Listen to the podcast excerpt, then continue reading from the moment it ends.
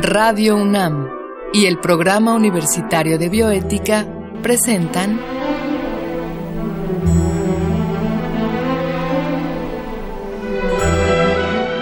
El Árbol de las Ideas. Bioética, ciencia y filosofía para la vida. Con Paulina Rivero Weber.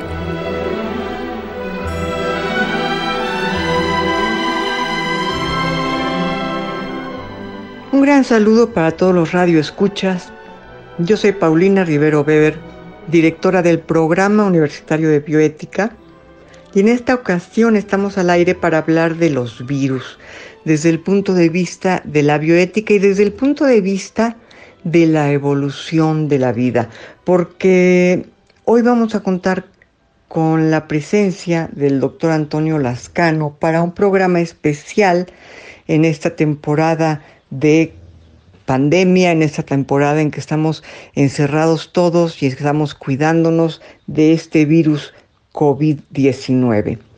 Eh, nos pareció muy prudente hacer este programa porque al doctor Antonio Lascano ha tenido como interés fundamental el origen de la vida.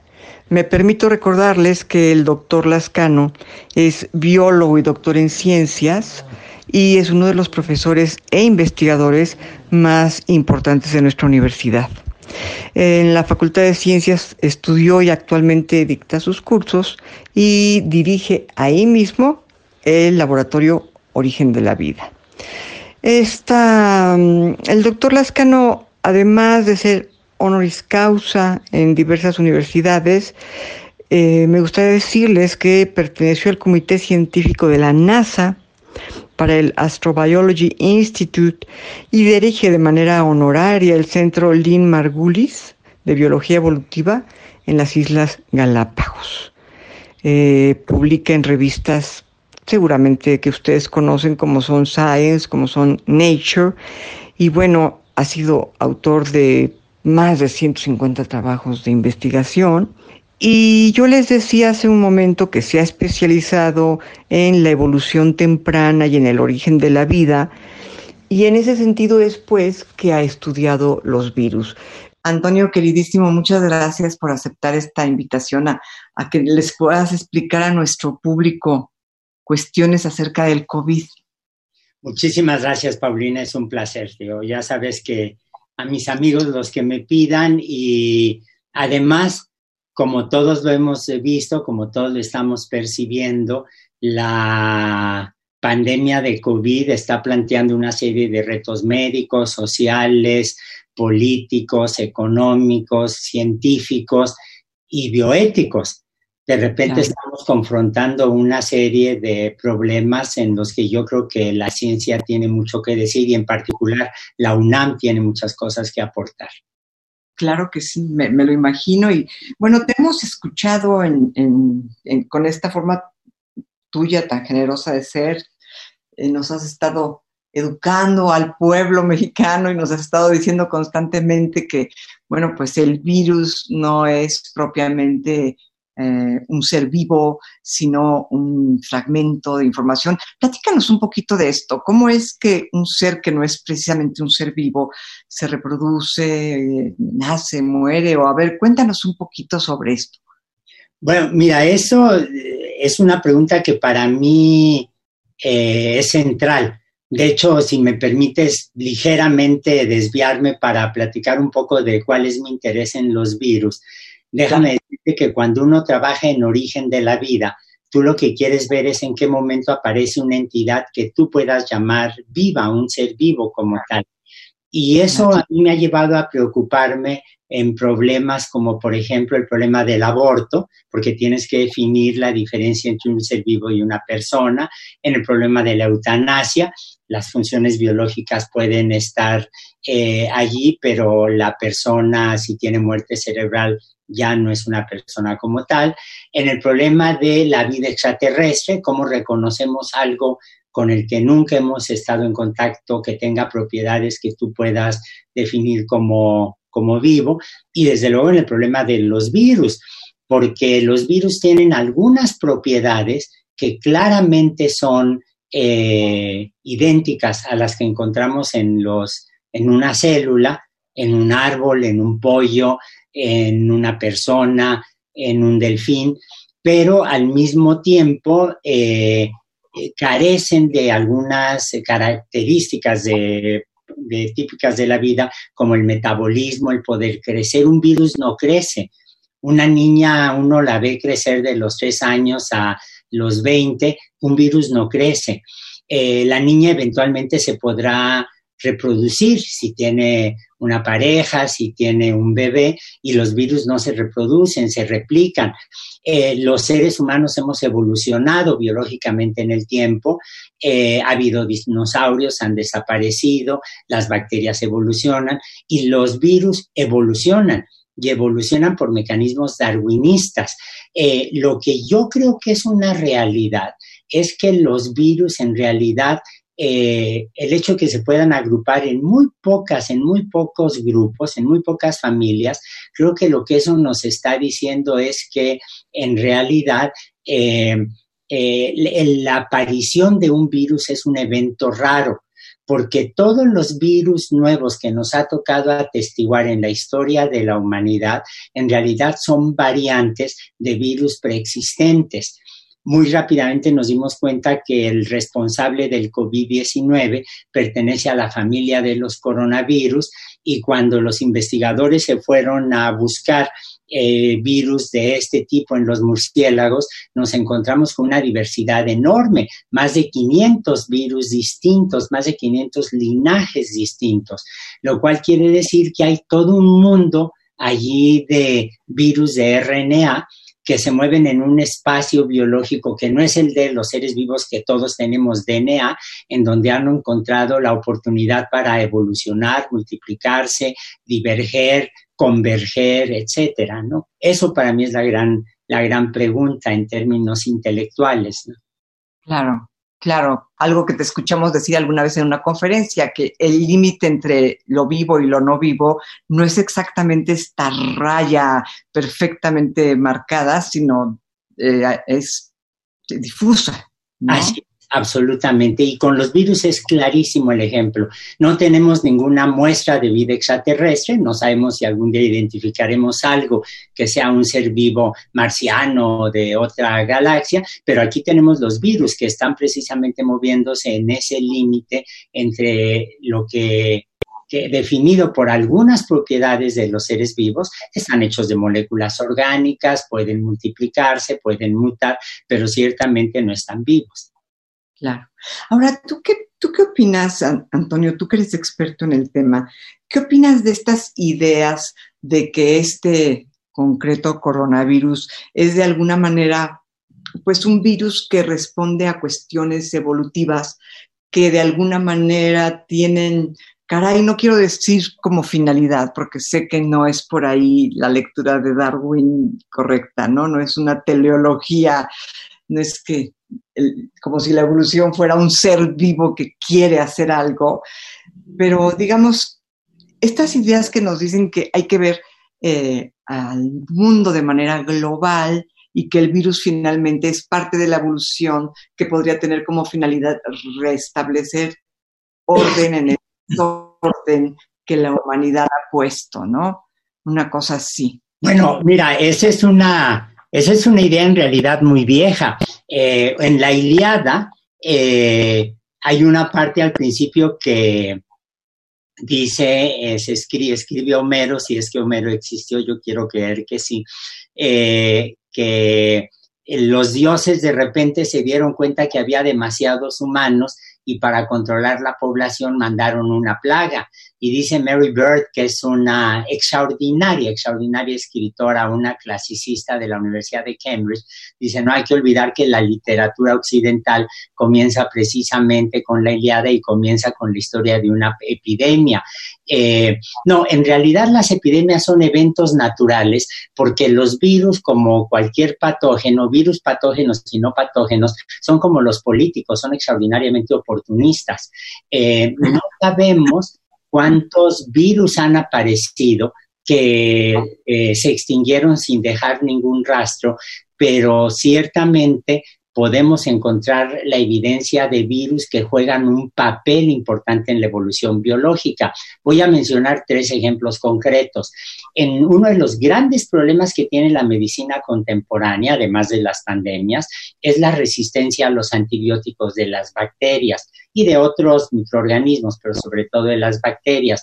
Bueno, la resistencia a antibióticos se da cuando un virus o un plásmido que son trocitos de material genético, probablemente parientes de los virus, brincan de una especie de bacterias a otra y llevan allí los genes que les permiten resistir a los antibióticos, descomponer a los antibióticos. Allí, desde la óptica de las bacterias, los virus tienen un papel esencial en su evolución. Eh, si nosotros nos fijamos, por ejemplo, en las células que llamamos eucariontes, células como las nuestras, no como las bacterias, sino como las nuestras, con un núcleo muy definido, eh, nos damos cuenta que las mitocondrias, que alguna vez fueron bacterias de vida libre y que ahora son endosimbiontes, es donde realmente ocurre la bioquímica de la respiración, se integraron al resto de las células gracias a la participación de virus de virus, de bacterias, de manera que cuando uno piensa en sus propias, en, nuestras propias células, allí tenemos insertadas las huellas de virus que brincaron en el pasado y permitieron que se surgieran, evolucionaran células con núcleo, las células eucariontes. Y el tercer caso que es fascinante es el de la placenta los humanos somos animales placentarios, igual que las vacas, igual que este, los perros, igual que los delfines, y la placenta en realidad eh, es una especie de célula muy grande, enorme, eh, que tiene muchos núcleos, es lo que en biología se llama un sincicio, y exactamente ese mismo fenómeno de ver una célula muy grande con muchos núcleos es lo que vemos en los organismos infectados por retrovirus como el del SIDA.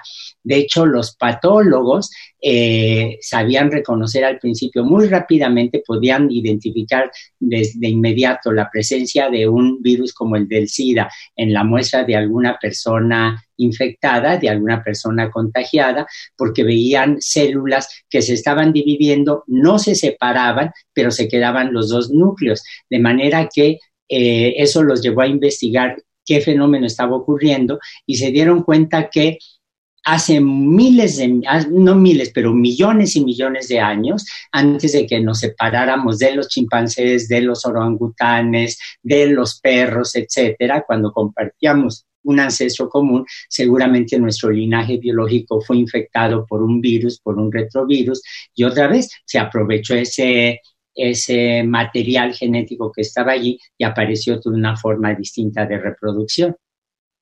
Ahora, ¿cuál sería evolutivamente entonces el papel del virus? Digamos, ¿tendría, un, ¿tendría el papel de un impulsor de la evolución? Bueno, los virus, esa es muy buena pregunta, Paulina, es una pregunta espléndida. Eh, los virus son un factor evolutivo es un factor que efectivamente puede seleccionar eh, un cierto tipo de forma sobre otra. Hace eh, no más de un mes y medio se publicó un artículo espléndido de un grupo de investigadores eh, tailandeses, chinos y australianos, en donde dijeron, a ver, si los coronavirus están infectando a los murciélagos, ¿Cómo le hacen los murciélagos para no morirse de una enfermedad causada por los coronavirus. Entonces fueron a buscar en el genoma de los murciélagos y encontraron una proteína eh, varios genes, seis genes se han identificado hasta donde sé, eh, hasta hace mes y medio, que eh, se llaman teterinas o teerinas, reciben los dos nombres, que son una proteína que está presente en las membranas de las células de los murciélagos, por ejemplo, y cuando un coronavirus está saliendo, gemando, eh, saliéndose de la célula infectada, lo que hace esa proteína es anclar al virus que tiene una membrana que ha robado de la membrana celular, lo ancla a la membrana de la célula, el virus no se puede despegar, la célula lo envuelve y se lo come. Entonces el virus se multiplicó y para lo que sirvió es para engordar a la célula del murciélago.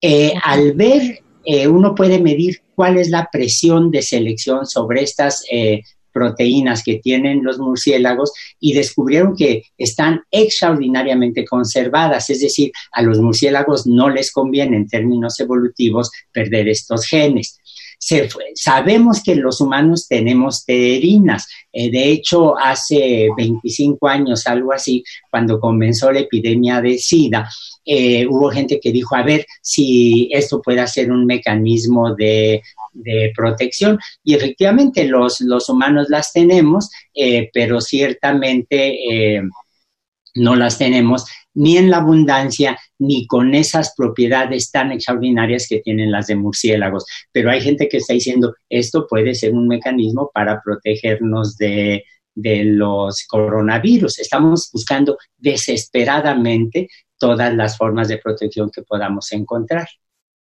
Ahora es curioso cómo eh, esto que nos platicas tan interesante, cómo los murciélagos pueden tener eh, de manera, digamos, natural la defensa contra un virus tan tremendo y nosotros al no tenerla luchamos por obtenerla de manera racional, ¿no? Ponemos todas nuestras facultades racionales ahí para, para lograr eh, crear una defensa que no se nos es dada por naturaleza.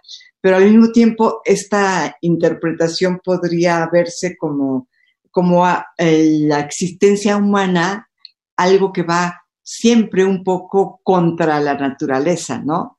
Algo que quiere siempre ganarle un poco a través de la razón a la naturaleza. ¿Tú, cómo verías esta, esta dualidad entre la cultura científica y el avance científico, la lucha por obtener vacunas y todo esto, y por otro lado, la naturaleza que por sí misma va dando inmunidad a unos y a otros no? Bueno, este, los murciélagos, por ejemplo, tienen una capacidad para percibir, lo sabemos muy bien, emitiendo sonidos de una frecuencia que no oímos tiene una capacidad para percibir este, los insectos que están devorando en el aire, por ejemplo. Bueno, nosotros no tenemos esa capacidad, pero puedo hacer telescopios o puedo usar el puedo inventar el radar. Este, los perros tienen un olfato que es cien mil veces más agudo que el de nosotros. De hecho, hay gente que está planteando educar a los perros para que detecten, entrenarlos para que detecten a los infectados por coronavirus. Sabemos que hay perros que desarrollan, se entrenan para que detecten, por ejemplo, algunas formas de cáncer o algunas formas de diabetes, bueno, nosotros tenemos el cromatógrafo de gases. Eh, las víboras tienen una visión mucho más aguda que la nuestra. Bueno, eh, ahora lo que hacemos es inventar gafas y con las gafas lo que puedes hacer es resolver el problema de que un tigre diente de sable no te coma al ir caminando por la sabana africana. Entonces, yo creo que lo mismo pasa con la inmunidad. Cuando la conquista española los mejores aliados de Cortés no fueron los tlaxcaltecas, fue el virus de la viruela, el virus del sarampión, que causaron una devastación pavorosa, pavorosa, sí, sin límites. Uno lo puede ver en la visión de los vencidos, por ejemplo, ¿no? Era nuestra herencia una red de agujeros, recoge por allí don Miguel León Portilla en el libro. Eh, pero, ¿qué fue lo que pasó? Que dos o Tres siglos más tarde, Jenner desarrolla la idea de la vacunación en Inglaterra, se extiende la vacunación y ahora eh, nos vacunamos y desarrollamos de esa manera eh, inmunidad o contra la viruela o podemos contender, podemos contener, perdón, contender socialmente al encerrar, digamos, al eh, hacer que el virus del sarampión no se expanda. Entonces, las sociedades humanas en realidad o la naturaleza del ser humano está definida no solo por nuestras capacidades individuales, sino por el conocimiento como un bien común. Y en ese sentido, este es como nosotros vamos efectivamente confrontando los retos que nos pone la naturaleza o los retos que nosotros mismos nos ponemos eh, a veces sin darnos cuenta.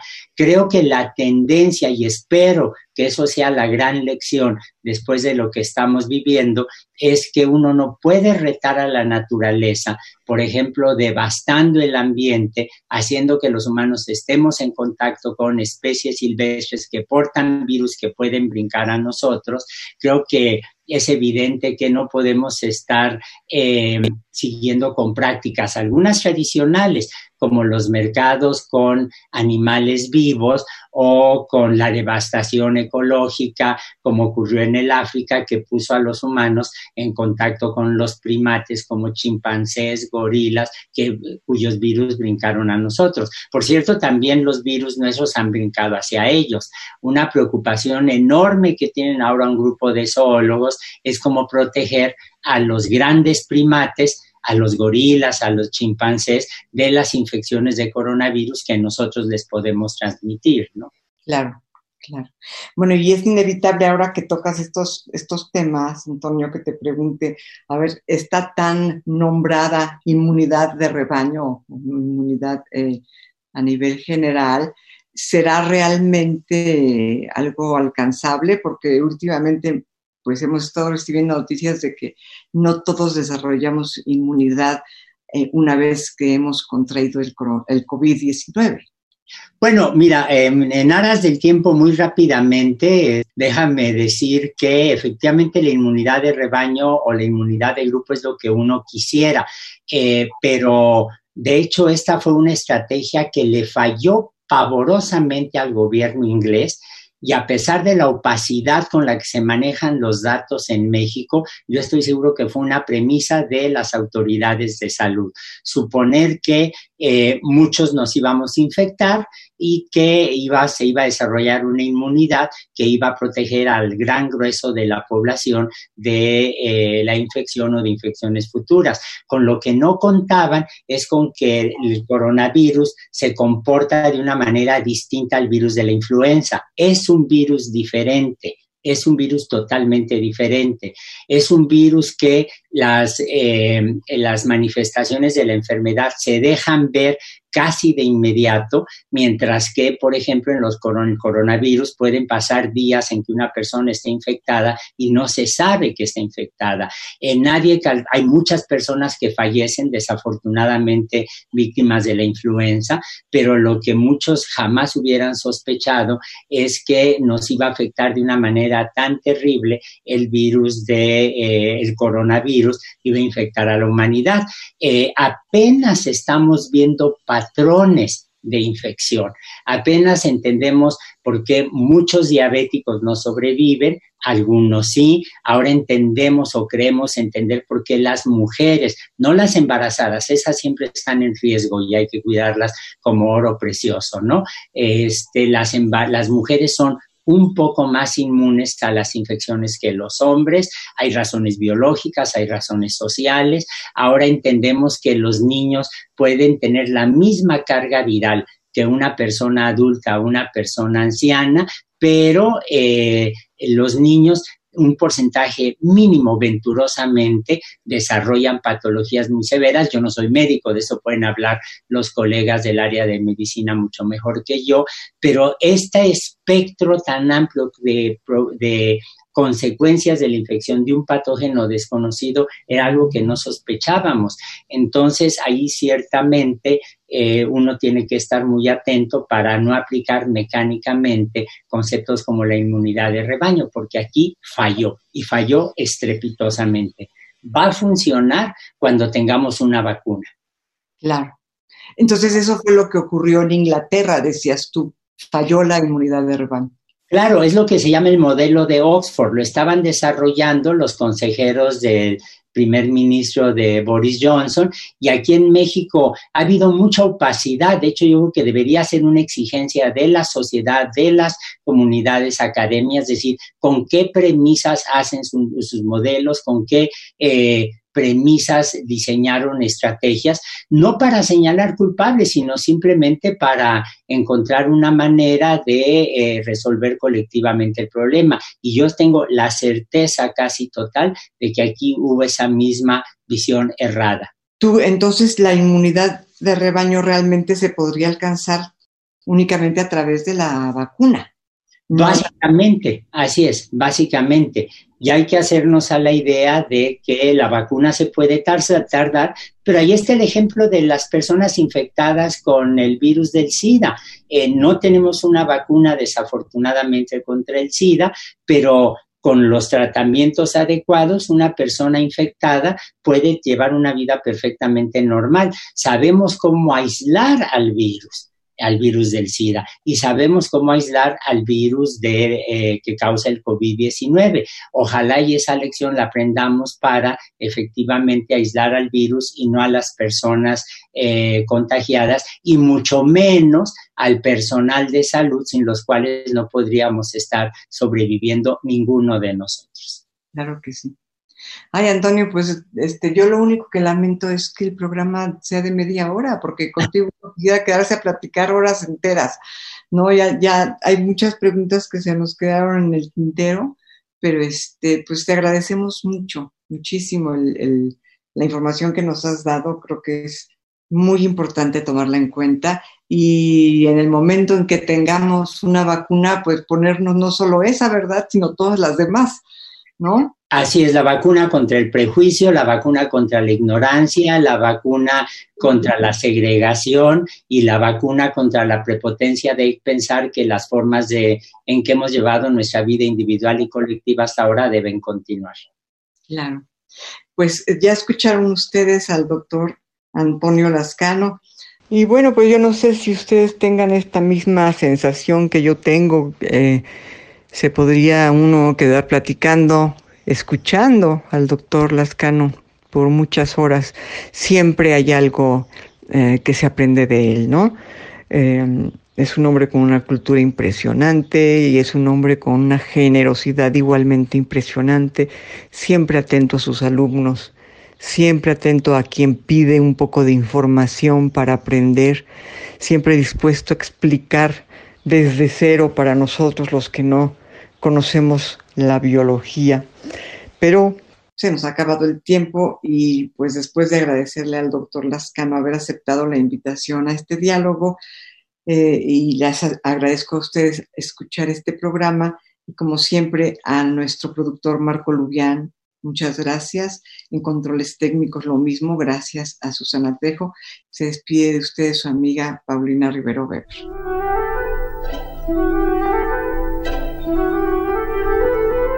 Radio UNAM y el Programa Universitario de Bioética presentaron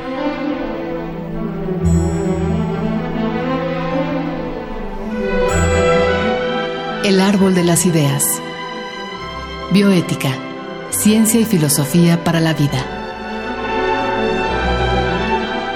Con Paulina Rivero Weber.